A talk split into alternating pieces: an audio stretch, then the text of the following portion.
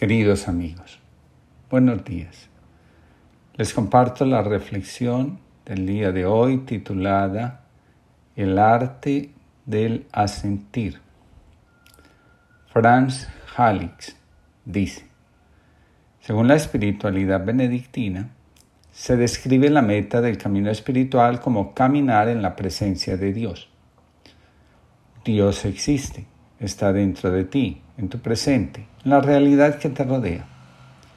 En Él vivimos, nos movemos y tenemos nuestro ser. Nos habla en nuestro interior. El reino de Dios está dentro de nosotros. No solo habla con palabras humanas, nos habla a través del silencio, a través del ser que no puede expresarse con palabras. Su palabra viva es la realidad misma. Si penetramos nuestra realidad nos encontramos con Él en forma directa. Una de las características más importantes de la espiritualidad marianista, por ejemplo, es la capacidad de adaptarse al cambio, la resistencia, la negativa a colaborar con el destino, con el fluir de la vida, solo trae consigo sufrimiento y en ocasiones culpa y enfermedad. Carl Gustav Jung en su momento afirmó, lo que niegas te somete, lo que aceptas te transforma.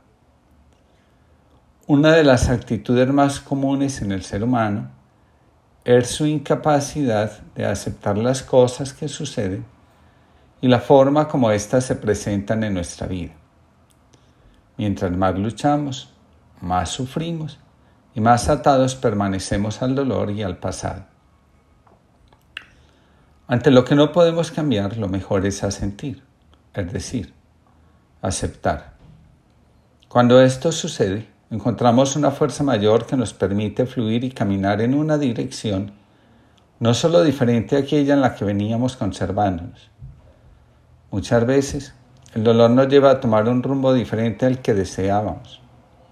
Al principio, experimentamos temor, pero al final, cuando nos rendimos, podemos reconocer con humildad que el cambio trajo bendición y un mayor bienestar a nuestra vida. Asentir significa asumir la vida, sus circunstancias, como son y como se presentan. Diálogo entre un médico y un anciano que se hace examinar. Dijo el anciano, siento dolores muy fuertes en la espalda. Quiero moverme como antes, pero no puedo hacerlo. Es por tu avanzada edad, dijo el médico. Ya no estoy en mis cabales, pierdo la memoria y olvido las cosas. Sí, porque eres viejo, dijo el médico. También estoy perdiendo la vista. Es la vejez, dijo el médico y me cuesta digerir lo que como. Desde luego, ya no estás en edad de comer cualquier cosa, dijo el médico. Siento que mis manos tiemblan, ya no me responden como antes. Es normal, eres viejo, dijo el médico. De repente el anciano se enfadó. Idiota. ¿Pero qué me cuentas? Eres más ignorante que un burro. Dios ha creado remedios para todas las enfermedades pero tú los ignoras. Todo lo que me dices es que soy viejo. Sí, dijo el médico, y por eso te enfadas. Añadió el maestro, muchos problemas no tienen solución. Simplemente nos invitan a aceptar nuestra realidad y a aceptar nuestras limitaciones. A sentir la vida como es significa reconocer que hay cosas que nunca van a cambiar por mucho que nos esforcemos. Al respecto, Natalia Franco nos dice, cuando aceptamos una situación negativa desagradable que no podemos controlar, no significa aceptar el malestar para siempre. Siempre puedo hacer algo para encontrarme mejor ante determinadas circunstancias. Es importante centrarse en aquello que sí está en mi mano, en lo que depende de mí.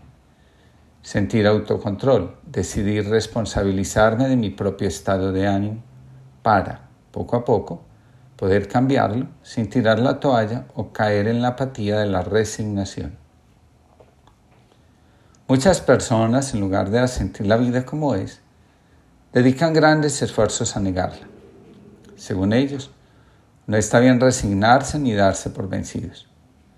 Cuando la realidad se niega, se alberga en el inconsciente y desde allí comienza a dirigir nuestra vida. Por esa razón nos vemos repitiendo una y otra vez situaciones que nos conectan de nuevo con el dolor en lugar de alejarnos de él.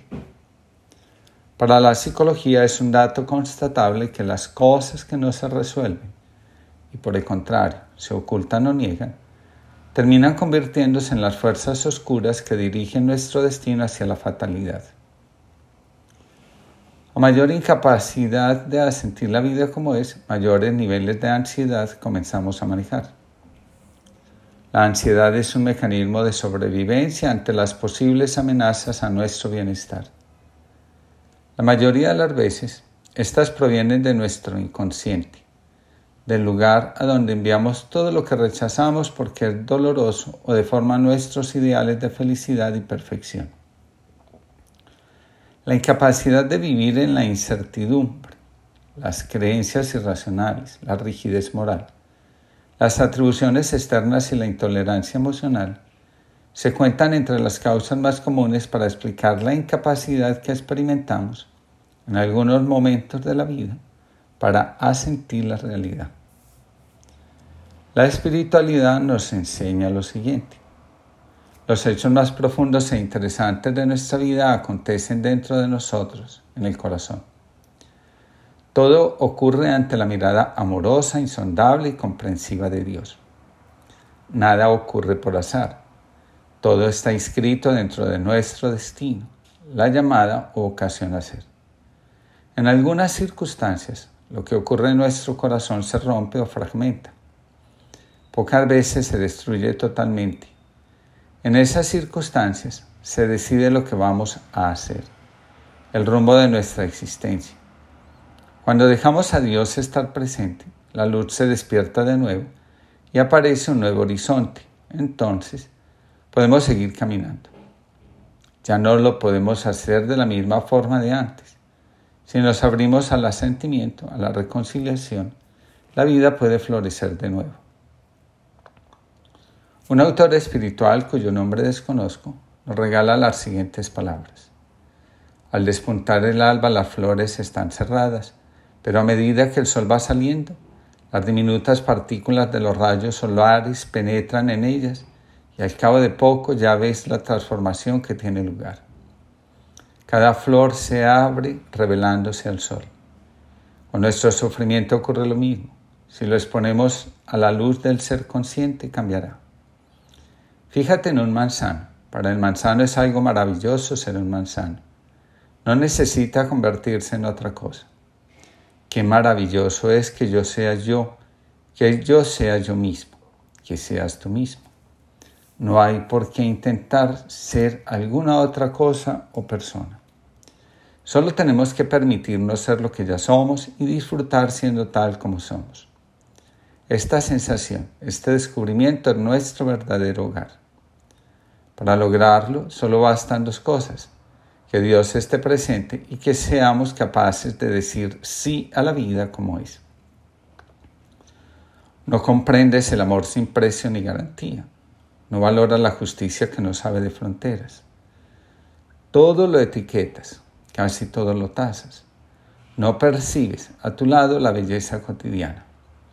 No reconoces mi rostro en quien te llama, discreto, desde el arrabal o el charco. No dejas que la semilla antiplantada dé fruto, solo sueñas plenitudes que te dejan descontento. Te seducen espejismos, coleccionas utopías. Crees que tenerlo todo es no privarse de nada. Pobre de ti, eterno insatisfecho. Suspiras por el amor que yo te ofrezco, pero no lo aceptas. Anhelas ser feliz y yo te llamo a hacerlo, pero no me respondes aún no lo entiendes.